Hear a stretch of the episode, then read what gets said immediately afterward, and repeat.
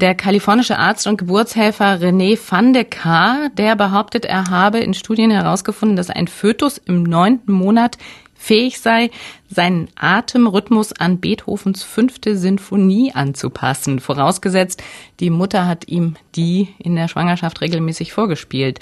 Ist das in irgendeiner Weise realistisch? Das ist auch erstmal eine tolle Vorstellung. Und äh, da stecken mehrere Sachen drin. Einmal, ein Kind hört mit. Das zweite, es registriert Rhythmen, äh, Melodien und da steckt auch schon viel Wahrheit drin, denn das Kind benutzt sein Gehör ab der 20., 22. Schwangerschaftswoche, um ähm, zu lernen, wie die Mutter reagiert und wie die Mutter sich anhört und die Umwelt.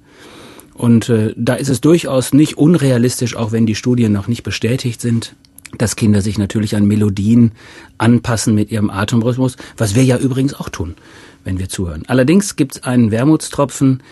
Die Gebärmutter und die Haut und das Fruchtwasser filtern natürlich viel von den Frequenzen ab und die hohen Frequenzen, die kommen gar nicht richtig durch. Nur tiefere Frequenzen wird das Kind dann von Beethovens Neunter hören können.